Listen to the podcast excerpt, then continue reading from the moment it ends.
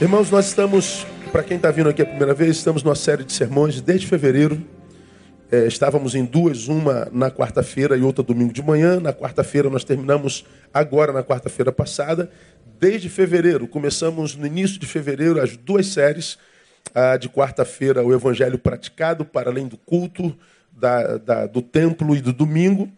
E nesse, nessa manhã de domingo nós temos conversado sobre escuta espiritual é, tomando por base o segundo livro de Timóteo. Ah, começamos é, em fevereiro falando da necessidade de escuta, porque a palavra diz que a escuta seria uma raridade no tempo do fim, uma das deficiências do tempo, da geração do tempo do fim, seria a capacidade de escuta. Nós perderíamos a escuta espiritual. Pegamos Tiago 1,19 Saber isto, meus amados irmãos, todo homem seja pronto para ouvir, tardio para falar, tardio para se irar. Hoje a gente é pronto para falar, se ira fácil porque ouve pouco. Temos dois ouvidos, uma boca. Devemos ouvir o dobro do que falamos, falamos o triplo do que ouvimos. E aí nós definimos o que é ouvir, não é? Ouvir é mais do que captar som. Ouvir requer um compromisso com o som captado. Vocês se lembram bem da diferença entre ouvir e dar ouvido, e são coisas completamente diferentes. Falamos das consequências de perder-se a, a capacidade de escuta espiritual, e entre elas ah, está perder a escuta espiritual é grave porque Deus só fala com quem ouve. Deus não fala comigo, ele sabe que você não vai ouvir, então Deus não joga conversa fora. Quando a sua palavra diz que Deus a palavra de Deus não volta vazia, não quer dizer que ele vai lançar para todo lado e vai pegar em alguém aleatoriamente. Não, ele vai batata, assim, puf. Ele é certeiro. É porque ele só fala com quem ele sabe tem escuta. Ah, segundo, perder a escuta espiritual é grave porque a fé só é gerada na vida de quem ouve. A fé vem pelo ouvir. Então, quando a gente vê essa avalanche de apostasia, Apostasia de quem perdeu a fé foi embora, apostasia de quem perdeu a fé e fica. Ou seja, a apostasia que faz da vida do sujeito uma vida infrutífera. Ele é só um religioso. Aí você vê a produção dos religiosos que perderam a escuta, por exemplo, nas redes sociais. Ira, ira, ira, ira. Os crente perverso, os crente parece diabo. Tanta maldade e, e, e juízo contra a vida de todo mundo. Isso é a religião destituída de fé de espiritualidade do reino, porque perderam escuta. E, e terceiro, a vida de Deus só flui daquele cuja palavra influi. Se a palavra de Deus não me influi, a vida de Deus não flui de mim. Então eu sou uma cisterna rota, não tem jeito. Depois que nós definimos isso, a gente foi para 2 Timóteo, explicamos por que 2 Timóteo, o último livro escrito pelo, pelo, pelo, pelo Paulo, pelo apóstolo Paulo. Na minha concepção, o livro mais humano de Paulo, ele escreveu vários. E 2 Timóteo, ele está preso, condenado à morte, futuro confiscado. Deus já havia revelado que de muitas cadeias Deus o livrou, mas dessa não faria. Então Paulo ele escreve das entranhas. Ele não fala para mim como um apóstolo, ele fala como Paulo. O Paulo abandonado pelos seus, o Paulo que termina a vida sozinho, que termina a vida deprimido, que termina a vida triste e escreve para um pupilo, para um amigo, para um, um, um amado da alma, que, que lá no capítulo 4 diz: procura vir ter comigo breve, como quem diz: eu não quero morrer olhando para estranho, eu não quero morrer olhando para soldado, eu não quero olhar, morrer olhando para a multidão que vai aplaudir a minha decapitação. Eu quero ver um rosto amigo, eu quero ver um rosto com quem eu tenho uma relação afetiva, eu quero ter um rosto com quem eu seja, não só com quem eu esteja. Ele pede para Timóteo. Então o livro de 2 Timóteo sai das entranhas de Paulo, o velho pastor no final de carreira, aconselhando o jovem pastor no início de carreira, e ele diz: Escuta o que eu vou te escrever, o que eu vou te dizer, Timóteo. E nós começamos a escutar o que Paulo diz a Timóteo, e nós fomos aprendendo algumas coisas ah, em 2 Timóteo 1,5. Não se esqueça de tuas origens, trazendo à memória a fé não fingida que a em ti, Jacob, tua primeiro, tua avó Lóide e tal. Não esqueça de tuas origens. E Paulo explicou por que, a gente não pode esquecer de onde a gente veio, independente de onde a gente está, seja no, no, no ápice da glória ou no, no, fundo do mais profundo poço. Ah, não se esqueça de onde você veio, lá está a tua âncora. Ah, essa palavra foi assim, meu Deus, extraordinária. Depois aprendemos cuidado com a infrutividade espiritual. Por esta razão, te lembro que despertes o dom de Deus que há em ti pela imposição das minhas mãos. Paulo está dizendo a Timóteo: você tem um dom, mas o teu dom está ah, é, é, é, adormecido. Seu dom está inerte. Então, desperte esse dom. Por quê? Ah, eu explico por quê. A infrutividade espiritual faz com que o investimento do pai seja sonegado. Não é? Falamos sobre isso também dois domingos. Andamos um pouquinho mais, fomos ao versículo 7. Se eu fosse painel, eu ia para 2 Timóteo, capítulo 2. Ia só, só de brincadeira, ia botando os versículos lá. Né? No versículo 7, cuidado com os conceitos psíquicos que povoam sua mente, porque Deus não nos deu espírito de covardia, mas de poder, de amor de moderação. De um lado ele diz, Timóteo, desperte o teu dom. No versículo seguinte ele diz, Deus não nos deu espírito de covardia, ele está dizendo assim: cuidado com os conceitos psíquicos que povoam a tua mente. Ou seja, você pode produzir um monte de desculpa que te justifique de não estar onde deveria, ser o que deveria fazer o que deveria. Timóteo tinha dom, não desenvolvia, dava a si um monte de desculpa. Vem Paulo e diz: o teu problema é covardia. Deus não nos deu espírito de covardia. Então para de covardia e se levante daí. Paulo pega pesado com o cara que ama. Ah, fomos mais adiante um pouquinho, fomos no, no, no, no capítulo ah, 2, é, 2 Timóteo 1,8. Portanto, não te envergonhe do testemunho de nosso Senhor. Não permita que o tempo presente deforme em você o conceito do que seja evangelho. Hoje, a coisa mais difícil de se achar numa igreja evangélica é o evangelho de Jesus. Você acha tudo, mas evangelho está difícil. Falamos sobre isso de forma bem, bem profunda. Aí andamos mais um pouquinho fomos a 2 Timóteo 1,15 e aprendemos. Aprenda que um bom relacionamento com Deus não é garantia de relacionamento perfeito com os homens. Ele está dizendo lá, bem sabes isto, que me abandonaram todos que estão na Ásia, entre eles Fígilos e Hermógenes. Paulo era aquele cara que tinha intimidade com o pai a ponto de ser transladado ao terceiro céu para ver e ouvir coisas que nem homem viu mas a despeito de ter uma relação tão íntima com o Pai, foi traído por todos. Então a minha relação com Deus pode ser ótima, isso não quer dizer que a minha relação com os homens o será também. Então eu preciso ter essa, essa, essa, essa ideologia, essa, essa ideia para que eu não me frustre nas minhas relações. Fomos ao capítulo 2, versículo 1. Aprenda a filtrar as influências recebidas de tuas relações. Tu, pois, filho meu, fortifica-te na graça que há em Cristo Jesus. Então, ah, de um lado ele diz: Fígelo e Hermógenes me deixaram, mas o que fortalece é a graça, graça que me foi dada. Ele diz no 16: por Onesíforo, que não se envergonhou das suas cadeias. Então, de um lado ele é abandonado, por outro ele é amado. Então, ele está dizendo: ó, saiba medir as influências que você recebe da sua vida, porque nós somos o resultado dos nossos encontros. Essa palavra foi legal. Estou relembrando a você porque a gente vai seguir daqui para frente. Aí fomos a, a 2 Timóteo 2,3, onde nós aprendemos: aprenda a lidar com o sofrimento com as armas do Evangelho. Né? Sofre comigo como bom soldado de Cristo Jesus. O evangélico contemporâneo diz: pare de sofrer. Aí vem a multidão querendo parar de sofrer. Vem Paulo e diz: sofre comigo. Olha, olha o o antagonismo, né? Só que a gente sofre como bom soldado, a gente mostrou como que se sofre no evangelho, porque o evangelho é poder de Deus para me livrar do sofrimento, mas é poder de Deus para me capacitar para o sofrimento, se não for vontade dele tirá-lo. Então a gente não perde de jeito nenhum. Glória a Deus, amado. Esse sermão nós ficamos três domingos nele. Aí eu pulei desse versículo 3, fui lá para o 15. Procura apresentar-se a Deus aprovado. Aí eu, eu, eu disse lá, seja aprovado. Ficamos três domingos aí. Hoje eu volto para o versículo 4. Nessa meia horinha, a gente vai falar sobre esse versículo 4 de 2 Timóteo capítulo 2. Que é mais um conselho que a gente deve ouvir. Diz lá o texto, lê comigo todos juntos, vamos juntos? Nenhum soldado em serviço se embaraça com os negócios desta vida, a fim de agradar aquele que o alistou para a guerra. Nenhum soldado em serviço se embaraça com negócios dessa vida, a fim de agradar aquele que o alistou para a guerra.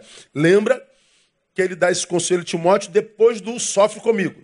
Sofre comigo como bom soldado de Cristo Jesus. Nenhum soldado em serviço se embaraça com negócios dessa vida. Então ele ensina a Timóteo que o evangelho de Deus não é a vacina contra a dor. É a vacina que capacita a suportar a dor. Agora, para que essa vacina, que é evangelho na vida, que nos capacita para a dor no meio de uma geração caída, ela só é uma realidade naquele soldado, que ele usa como analogia, que porque soldado representa um reino, um soldado, um, um exército, está debaixo de um general, está em missão. Ele está dizendo, porque ele tem consciência de quem é, ele não se embaraça com o negócio dessa vida. E por que ele não se embaraça com o negócio dessa vida? Porque o projeto dele é agradar aquele que eu estou para a guerra. O que que Paulo está dizendo a Timóteo aqui? O que que Paulo está aconselhando a Timóteo aconselha para nós? Nunca perca o foco da tua vida. Mantenha-se no alvo. Ele está dizendo lá: você é um soldado em serviço. Não se embarace, não perca o foco com os negócios dessa vida. Aquele que te alistou não é daqui, é de outra dimensão. Então você tem que ter um foco na vida, você tem que ter um alvo na vida. Não se embarace, não perca o foco, mantenha-se no alvo. Falar de alvo é, é, é, é, muito fácil, irmão. Falar de desfocar, não, não perca o foco. Quantos aqui usam óculos ou lente? Levante a mão, óculos ou lente? Rapaz, quase todo mundo. Quem não usa óculos ou lente? Ó, oh, molecada jovem aí, né? Glória a Deus. Alguns não usam, mas precisam, né? Quem não usa e precisa, fala a verdade. Ah, acabou, quase todo mundo usa óculos. Você sabe disso. Então você vai entender o que eu vou lhe falar. Você, ó, eu estou de óculos, enxergo bem. Tirei o óculos, desfocou tudo. Sim, não. Acabou, não leio mais nada. Se meu óculos quebrar aqui, acabou o sermão dessa manhã, irmão. Não, meu, meu bolso já foi. Ih, não dá nem. Ah, e você sabe que você vai segurando sem óculos enquanto você tem braço. Acabou o braço, não dá mais óculos, não tem jeito. Porque o negócio vai desfocando. Você vai lá no oculista, no, no oftalmo, o oftalmo te bota sentado, bota aquele negócio no teu olho e bota as letrinhas lá. Essa é aquela. Não, essa tá ruim. É essa. É. Aí é, vai focando, daqui a pouco tu vê aquela letrinha lá embaixo, porque ela vai botando no foco. E você vê a letrinha, você vê detalhe. Se desfocar, você não vê o letrão. Paulo está dizendo para Timóteo: não desfoca, Timóteo. Bota lá o teu alvo, a letrinha que você quer, bota lá o que você quer chegar, o que você quer atingir, onde você quer chegar, a quem você quer agradar, e faz disso a razão da tua vida. Foca, não se embarace, não se distraia. É, eu acho que não tem conselho mais necessário do que esse aqui para os dias de hoje. Por que ter um alvo, irmão? É a questão é simples e é óbvia. Ter um alvo é ter consciência da missão. Qual é teu alvo, Neil? É a mesma coisa que perguntar qual é a tua missão, Neil. É a mesma coisa que dizer para que, que você vive, Neil. Aonde você quer chegar, Neil? Qual a razão da tua existência, Neil? O que, que você faz aqui, Neil, nesse planeta? Para que, que você nasceu, Neil? Qual o teu foco? Então, ter um foco é conhecer, é ter consciência da minha missão. O que Timóteo, é, a, Timóteo, o, veja, o, o Paulo relembra Timóteo para que ele não perca de vista o alvo, ele não se desvie. A preocupação de Paulo é com o alvo de Timóteo. Você se lembra que eu preguei domingo retrasado? O passado eu não estava aqui? O irmão rodou nas redes, rapaz, que você não tem noção. Quando a gente estava falando aqui nessa manhã, é, seja aprovado, mostrei na nossa sociedade contemporânea a prova de que a gente está em prova. E a segunda prova de que nós estamos em prova, o coração sobrecarregado. Falei de acúmulos, que o nosso coração seria acarretado, que faria da nossa vida uma vida insuportável, pesada. Não tem a ver com provação nem tentação, tem a ver com acúmulos.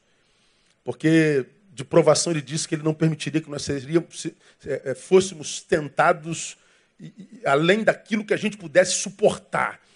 Antes, com aprovação, ele mandaria libertação. É, o texto de, de Jesus diz que não aconteça que os vossos corações se sobrecarreguem com glutonaria e bebedeira, com coisas dessa vida. Ele fala de uma sobrecarga que viria sobre nós por causa do envolvimento com o que é só terreno, ou seja, arrancaria de nós a transcendência, que nós viveríamos um acúmulo de, de, de coisas nessa vida que a vida pareceria que, que era um castigo. Isso é tão verdade que hoje o número de suicidas aumenta assustadoramente e a Organização de Saúde, Mundial de Saúde não sabe o que fazer para conter o suicídio. O número de gente deprimida, o número de gente ferida na alma, o número de gente que acha que a vida é um, é um karma, que a vida é um castigo, gente que quer dar cabo da própria vida. Acúmulo, acúmulo, acúmulo. E eu falei como é que a gente guarda o nosso coração para que a gente não seja tomado por esse acúmulo que torne a vida insuportável. Aí você se lembra, nós lemos lá em, em Provérbios 14, 13, sobre tudo que se deve guardar, guarde seu coração. Aí nós falamos, é, filtrando a produção dos lábios, norteando os nossos olhos, e por último eu falei, ah, caçando a independência de nossos pés. Fiquei dois domingos nesse caçando a independência de nossos pés. E nesse sermão da semana retrasada, eu fiz algumas perguntas que, na minha concepção, ajudariam a, a, a, a, fazer com que nós fizéssemos uma análise do que nós estamos fazendo com a nossa vida. Aí eu fiz quatro perguntas, vocês vão se lembrar disso aqui. Você sabe para onde está indo nesse exato momento? Para onde você está indo com a tua vida? Eu duvido que 10% desse auditório saiba exatamente para onde está indo grande parte dos seres humanos simplesmente vão na filosofia do Zeca Pagodinho. Deixa a vida me levar, a vida leva eu. Difícil achar um ser humano que tem um alvo e diz: Eu sei aonde eu quero chegar, eu sei aonde eu estou indo. Alguns já souberam, não chegaram lá, se perderam no caminho, porque desfocaram. Saíram daqui, exemplo, para ser eh, tenente do exército. Viraram o quê? É, traficantes. Saíram daqui para ser médico, viraram engenheiro civil. Ganha dinheiro como engenheiro civil, mas o coração está lá na medicina. Eu sou um engenheiro infeliz, engenheirado. Não posso mais abrir mão da engenharia, porque aqui eu ganho dinheiro, e aí eu fico curtindo o meu sonho de longe. Ah, a gente se embaraça, a gente desfoca. A primeira pergunta foi: para onde você está indo? A segunda pergunta foi: o que você usa como força propulsora para sair de onde está? Se você é daqueles que sabe para onde está indo, qual a força que você usa para te tirar do lugar? O que te motiva? O que te movimenta? Qual poder? A terceira pergunta foi: com quem você está indo? Sabe para onde está indo? O que te tira do lugar? Com quem você está indo? Porque sozinho não é bom, mas também o provérbio diz que aquele que se mistura com tolo, é, aquele que, se, que anda com sábio será sábio, mas o companheiro dos tolos sofrerá o dano. De um lado eu não posso só, por outro lado me relacionar é um risco. Com quem você está indo? E a quarta pergunta foi: ah, se sabe para onde está indo? Sabe para quê? Ou para quem está indo? Porque grande parte de nós estamos indo só em nosso nome. Ah, Jesus não conta na nossa missão. Jesus não tem nada a ver com isso. Nós caminhamos e só o meu nome está em pauta. Só o meu desejo está em pauta. Então, você é a razão da própria vida. Você existe para si. Você é um fim em si mesmo. Quem se torna fim em si mesmo decreta o próprio fim. Guarda essa frase. Porque ninguém existe para si mesmo. Você já aprendeu que você tem talentos, você tem dom. O teu talento é teu, mas não é para você. O teu dom é teu, mas não é para você. Eu tenho o dom da misericórdia. Misericórdia não é para mim, é para o necessitado. Eu tenho o dom do ensino, não é para mim, é para quem precisa do ensino. Eu tenho o dom do governo, não é para mim, é para aquilo que eu vou governar. Então, o dom é meu, mas não é para mim. Você já aprendeu isso aqui, a minha vida só encontra sentido no outro. Então, quando a gente fala de alvo, e Paulo diz para Timóteo: Timóteo, não desfoque, tenha um alvo. Ou seja, desenvolva a consciência da tua missão. Descubra para onde você está indo, se é que está indo, precisa ir. Ah, ah, ah, o que, que te tira de lá? Ou seja, desenvolva a consciência de si mesmo. Essa consciência de si mesmo, nessa bendita pós-modernidade, é que é a coisa mais difícil do mundo.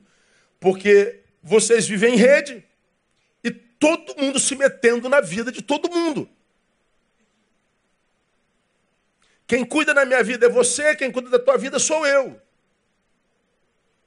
Perdemos a capacidade de contemplação, perdemos a capacidade do retiro, nós não existimos mais para nós. Nós não conseguimos mais ficar sozinhos. Nós não conseguimos mais pensar a nós mesmos. Nós não conseguimos mais.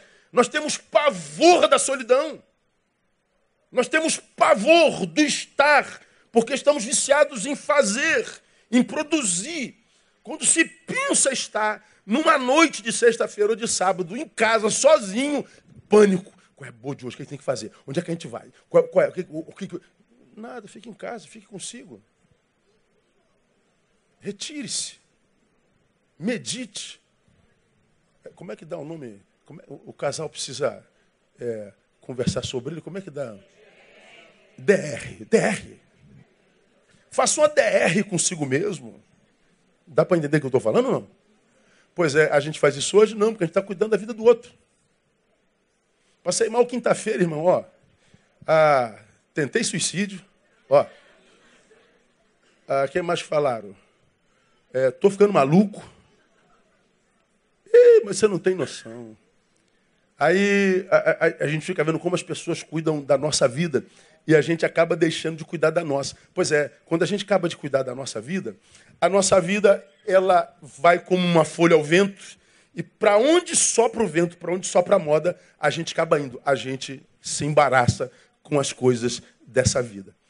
Então, Paulo, quando diz assim, Timóteo, um bom soldado não se envolve com as coisas dessa vida, ele está dizendo, foca. Porque quem tem um alvo tem consciência da missão. A preocupação de Paulo é com o alvo de Timóteo. E por quê? Porque o alvo é o que aponta o destino.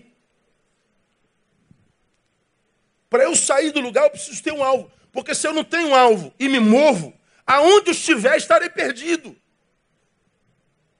Aonde eu chego, terei chegado em lugar nenhum. Como eu falei no domingo passado, quem não sabe o que procura, nunca valoriza o que encontra. Porque encontrou qualquer coisa. Foi obra do acaso. Agora, quando você sabe o que está procurando, quando acha, é festa. É o alvo alcançado, é celebração, estima, aquela consciência de que está no lugar certo, no centro da vontade de Deus. Então, o alvo, ele aponta o destino. Um exemplo claro, que a gente vai ver nessa manhã, bem rapidinho, vem de Filipenses capítulo 3. Abra sua Bíblia em Filipenses capítulo 3. Paulo fala de alvo de uma, de uma forma assim, bem, bem clara.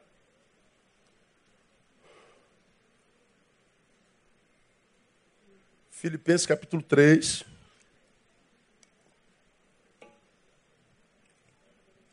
De 1 a 14.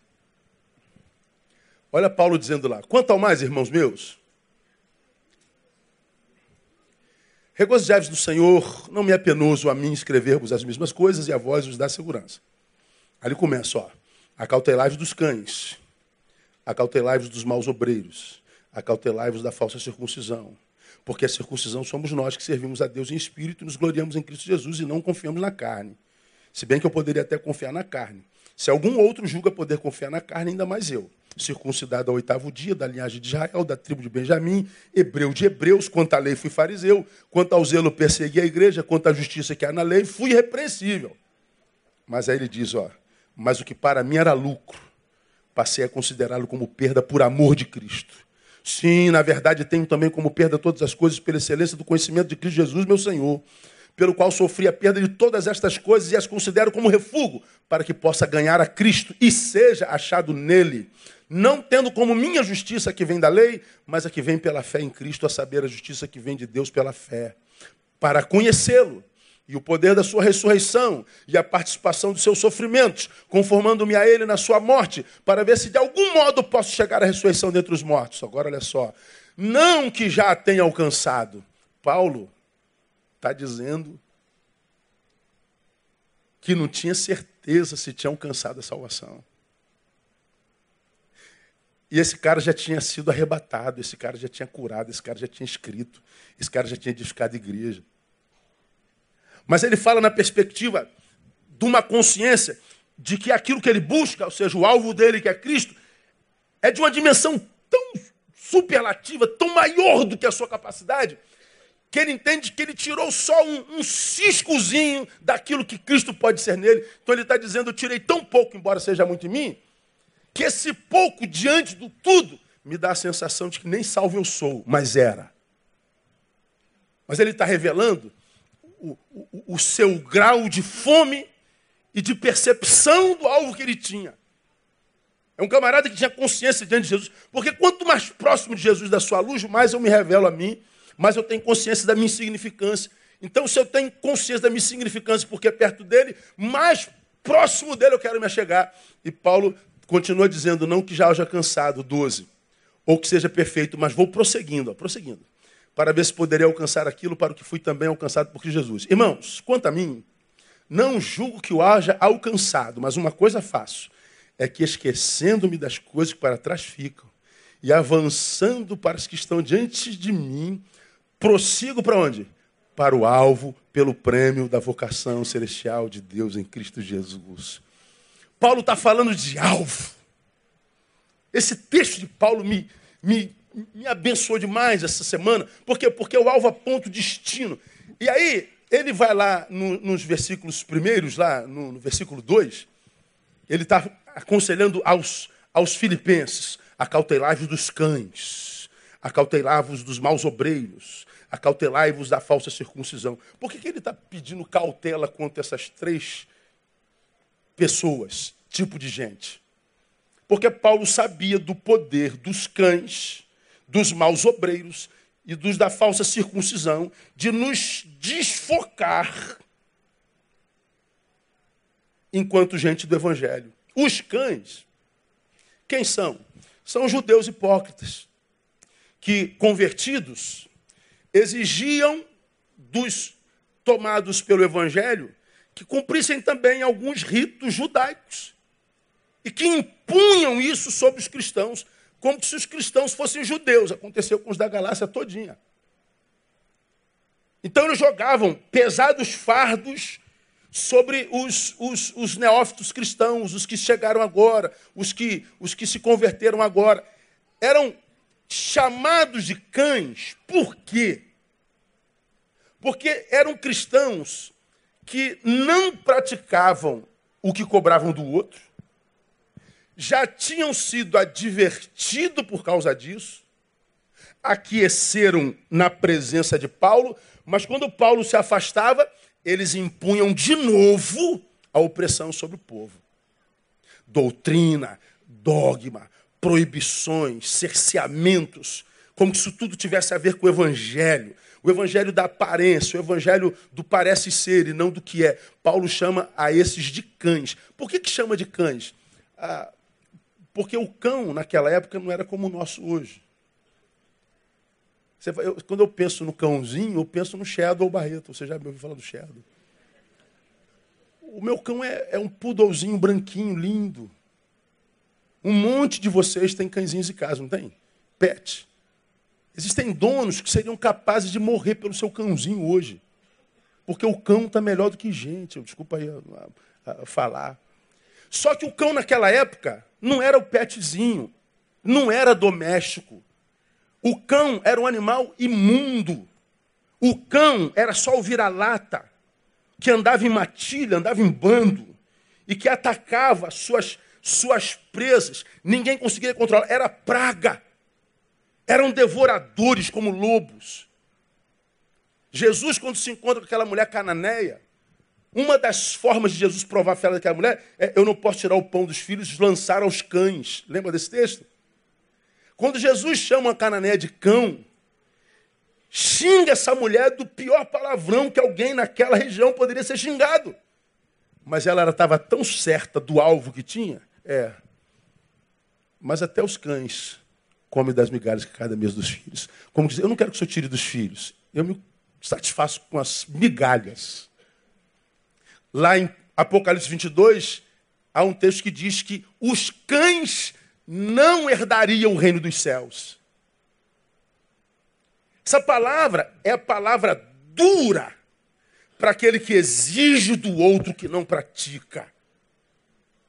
Para aquele que acusa alguém do pecado que ele mesmo comete em secreto. Existem cães hoje entre nós, não? É isso aí, meu irmão. Essa é a palavra. Ou essa é o. Não sei se a palavra é isso. São os cães. Cuidado com eles. Paulo está dizendo. Eles podem desfocar você, transformar você no hipócrita. Cuidado com os maus obreiros. O obreiro é aquele que labuta dentro da comunidade dos discípulos e que muito bem intencionalmente desenvolve seu trabalho, mas não se aprofundam no que ensinam. Esse mal obreiro não é o malvado, é o pouco esforçado. É o que está ensinando errado porque estudou pouco. Ele está ensinando errado porque ele poderia ter gasto um pouco mais de tempo nas escrituras. Ele está ensinando errado. Não é por maldade, é por falta de esforço. Paulo está dizendo: você que faz parte da comunidade dos santos, pode se desviar ouvindo a palavra pode se desviar, dando ouvido a alguém que você percebe não está conseguindo gerir a própria vida. Que está no lugar do mestre, mas não tem competência de mestre. E quanta gente se submetendo a gente que não tem a menor condição. Um médico, para sair médico, estuda oito anos. Um, um, um, qualquer profissional tem que fazer uma faculdade de quatro anos. O cara tem que se aprofundar, tem que fazer pós-graduação, tem que fazer mestrado. O cara tem que se esforçar. Hoje não. O cara se converte, dá dois anos, ele acredita que basta ser batizado do Espírito Santo, ele abre a congregação dele e vira pastor. E leva um monte de gente atrás de si. E esse monte de gente, dentre eles tantos de vocês que me ouvem, ou na rede, ou aqui presente, porque sentem arrepios quando ouvem o nome de Jesus, acreditam que o evangelho é sensação. Acreditam que o que determina a manifestação do Espírito Santo é a derme, ou a epiderme. E não entende que o evangelho é a pedagogia do reino.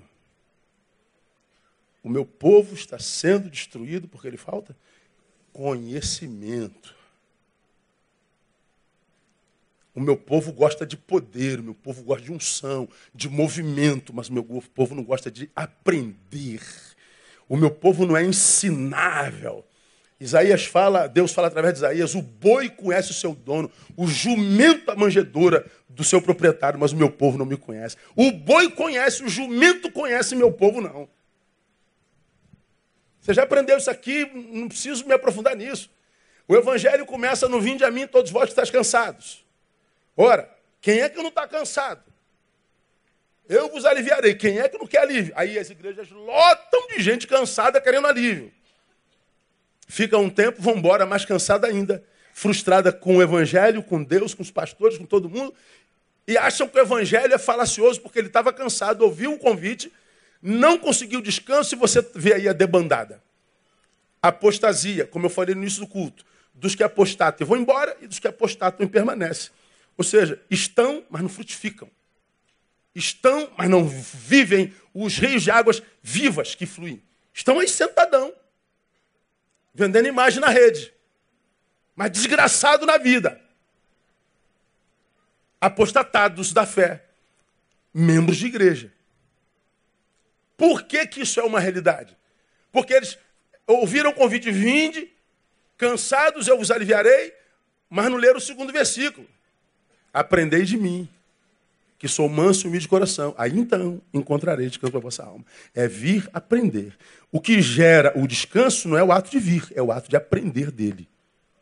Se eu venho e permaneço ignorante, eu só arrumei mais cansaço. Devia ter ficado lá e não ter vindo. Economizaria força. Ora, se o evangelho começa no vinde, aprenda e descansa, aprendemos, estamos descansados, então você está pronto para a missão. Ide, prega, batiza e ensina. Eu venho, descanso e aprendo, eu vou, prego e ensino. Então, quando eu me encontro com Jesus, você já aprendeu, eu me encontro com uma missão. Missão é o alvo. Quantos crentes estão em missão? Maus obreiros, falsa circuncisão. Acautelai-vos da falsa circuncisão. A, a falsa circuncisão é aquela religiosidade estereotipada, litúrgica, performática, estética, mas sem essência, sem consistência, sem graça, sem vida, sem verdade. Olha que coisa interessante. Essa palavra falsa circuncisão, ela é uma palavra só. Ela é a palavra catatome. Paulo usa a palavra cuidado com a catatome. Circuncisão falsa, fake. Porque a palavra para verdadeira circuncisão é peritome. É como se Paulo falasse assim. É, como é que eu vou exemplificar isso, meu Deus? É, é, sei lá. É, Tiago é um jovem santo. Isso é um elogio. Tiago é um santarrão. O que é santarrão? Elogio? É o quê? Uma crítica. Ele é um santo. Ó, elogio. Santarrão é, catatome peritome.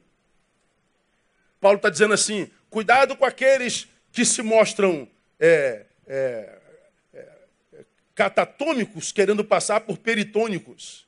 Os santos que querem passar por santarrões são perigosos.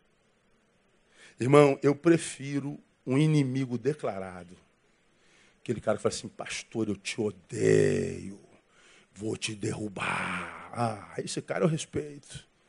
Agora, aquele cara que te abraça diz assim, meu pastor amado,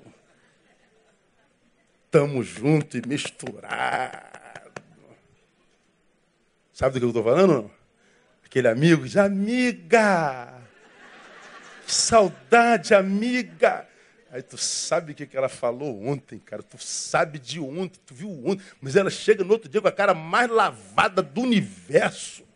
Aí você se faz de quê? Ô, oh, amiga, tu também não presta, não é verdade?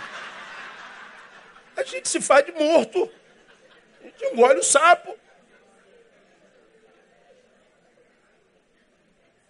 Agora, quando você não sabe, você pensa que ele está te levando para o bom caminho, e para o mau caminho ele está te levando.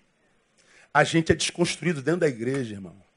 A gente se desvia, não é só lá fora, nós se desvia aqui dentro. Tem um monte de gente na igreja que não presta. Vê se quem está do teu lado tem cara de quem presta. Dá uma olhada.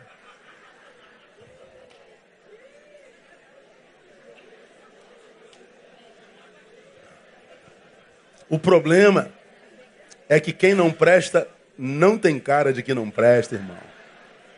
Todo mundo tem cara que presta. Por isso que o mestre diz: pelos frutos Os conhecereis. Pelo fruto. Então, cara, só se engana quem quer. Tu tá na reunião de jovem, cara. Cara, a gente poderia dar cada. Pô, tu... Você vê a cantina nova lá, cara. Já falei isso aqui. Tem lá, tem, tem câmera. Aí tu vê o cara roubando bala, mané. Aí... Eu chamei um, irmão, me senta aqui, irmão. Dá uma olhadinha aqui, irmão. Oh, oh, eu fui sem querer. Como foi sem querer? Como? É, é biônico? Você... Pô, o cara, o cara roubando água. Puta. Cara, dá vontade de botar aqui, irmãos, olha o testemunho dessa semana. Vamos ver como não se faz. Cara, a gente está vendo você. Tem câmera lá. É feio. Então, cara, Paulo está dizendo: acautelai-vos, porque isso tem poder de nos desviar do alvo, isso tem poder de mudar o nosso destino. Paulo fala que se ritos, performance, liturgias, doutrinas pudessem de fato purificar alguém, ele está dizendo, eu seria o mais santo de todos. Ele diz isso bem, mas, mas, mas assim, ó, de forma, de forma explícita. Se bem que eu poderia até confiar na carne, quatro. Se, se, algum outro julga poder confiar na carne, ainda mais eu. E o meu tempo já foi. Aí ele começa a falar da sua vida religiosa.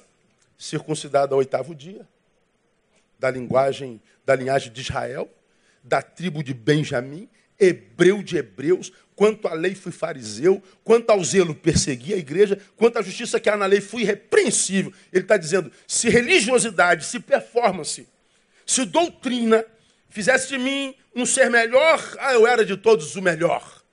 Mas ele está dizendo, mas o que para mim era lucro na religião, passei a considerado como perda por amor de Cristo, ou seja, o meu alvo é Cristo. Paulo sabe que essa nossa religiosidade pífia, principalmente nossa evangélica, essa, essa pretensa, é, esse pretenso ódio pelo pecado, mas o pecado alheio, pelo pecado do outro, essa, essa, essa forma gospel politicamente correta que você vê nas posturas dos santarrões, cara, isso é nojento demais. Porque eu duvido que alguém que se enxergue jamais atiraria pedra em alguém cujo pecado foi descoberto. Jamais um cristão pegaria pedra para jogar em alguém de quem ele discorda. Porque o cristão verdadeiro, de pronto, quando se converte, ele sabe que qualquer vida é preciosa para Deus. Tudo que move é sagrado, diria o poeta. Se é sagrado, a gente não bate, a gente trata. Se eu não consigo tratar, eu me retiro para que alguém possa fazê-lo. Mas produzir a doença, acusar, apedrejar, jamais. Hoje, quando você vê esses atiradores para tudo que é lado, eu vejo tudo, só não vejo esse evangelho de Jesus de Nazaré, que amou. Não vamos ficar por aqui, irmão. No domingo que vem a gente termina essa palavra. O alvo é o que aponta o destino. Se eu não tenho alvo, eu estou perdido no presente. E o meu futuro está perdido também. E eu não estou falando só em questão produtiva. Porque, como eu falei, você pode ser médico no sonho, engenheiro civil na realidade. Você pode amar bicho e estar tá cuidando de, de, de computador vai morrer velho. Você só não vai ter plenitude. Porque eu acredito que cada um de nós veio com uma missão. Eu não acredito que Deus te tenha posto no mundo sem que tivesse um projeto para você. Sem que não tivesse um programa configurado para você, como diria na linguagem de hoje. Não, não, não, não. Você não é obra do acaso. Como eu digo aqui na apresentação de bebês, nem, nem que tua mãe não tenha te planejado. A minha mãe jogou na minha cara que eu só nasci porque a camisinha furou, pastor. É, se Deus não quisesse que você nascesse, a camisinha não furava, filho. Não, meu pai disse que eu nasci, mas eu não fui planejado por eles, eu nasci assim. Eu, Poxa vida, eu engravidei. Pois é, não era plano dele, mas você era plano de Deus, filho. Tem jeito, agindo eu, diz o Senhor, quem impedirá? Então, é, se você nasceu, você é plano de Deus, é projeto de Deus. Aí eu sou filho de um estupro. Se Deus não quisesse que você nascesse, tua mãe não engravidava do estuprador. É um projeto para você. Então, entra na presença de Deus em verdade, sinceridade humildade, tenta descobrir o teu alvo, cara. E você vai terá descoberto, você terá descoberto o seu destino e a sua missão. E vive em função disso. E você vai ver que o universo vai conspirar a teu favor e vai te abençoar muito. Porque é, servimos a um Deus que nos convidou, porque cansados estávamos, para que viéssemos, aprendêssemos dele, que depois que aprendêssemos dele, recebêssemos a missão, ide por todo mundo, prega, batiza e ensina. E nós, como cristãos, acredito eu, somos aqueles que deveriam ensinar ao mundo qual é o projeto de Deus para a vida comunitária. O mundo tinha que olhar para os crentes e aprender com os crentes como que gente de Deus se trata. Agora, como a gente se trata hoje, pelo amor de Cara, se eu não fosse convertido hoje, cara, eu não ia me converter nunca. Olhando para crente, eu não queria ser crente, mas nunca na minha vida. Eu não gosto de crente, não tem jeito, cara. Não escondo isso de ninguém. O cara me acha na rua, fala assim, ah, eu sou crente, pastor. Eu falo, ah, meu irmão, Deus abençoe. Ele pensa que é virtude falar para mim que é crente, mas não é, eu desconfio dele. Porque é difícil tu achar um crente humano, sabe? Aquele crente que é gente boa, cara. Pô, tu nem parece que é crente, cara. Tu é gente boa pra caramba. Já ouviram isso uma vez? Tu é crente mesmo, cara? Pô, tu... Senta com a gente, fala com a gente, cumprimenta com a gente, não fica acusando a gente de nada. É, mas crente é assim. Crente é gente. Imagina se todos os cristãos fossem humanos e a gente vivesse essa coinonia verdadeira e o mundo olhando para nós por causa da nossa comunhão, acreditando que Jesus habita no nosso meio, porque era o projeto do reino. O mundo é que nós não, nós temos que ser como os cristãos, pô. Gente, a gente está perdido aqui como brasileiro, como terceiro mundo, como primeiro mundo. É só olhar para os cristãos. Olha a convivência dele, as comunidades dele, equidade justiça. Vamos olhar para os cristãos, porque a gente olha para o cristão hoje, o sangue de Jesus tem poder. Porque nós perdemos o alvo. Então, meu irmão, acha teu alvo, descobre a tua missão. Para de tentar ficar agradando os outros. Para de ficar se metendo na vida do outro. Cuida da tua vida. Administra a tua vida, que já dá um trabalho danado. E acha o fio da meada. Acha o caminho de Deus para você. Pula nesse caminho. E você vai ver que esse caminho vai te levar ao melhor lugar da terra, que é o centro da vontade de Deus. Vamos aplaudir a Ele, vamos celebrar a comunhão e vamos embora.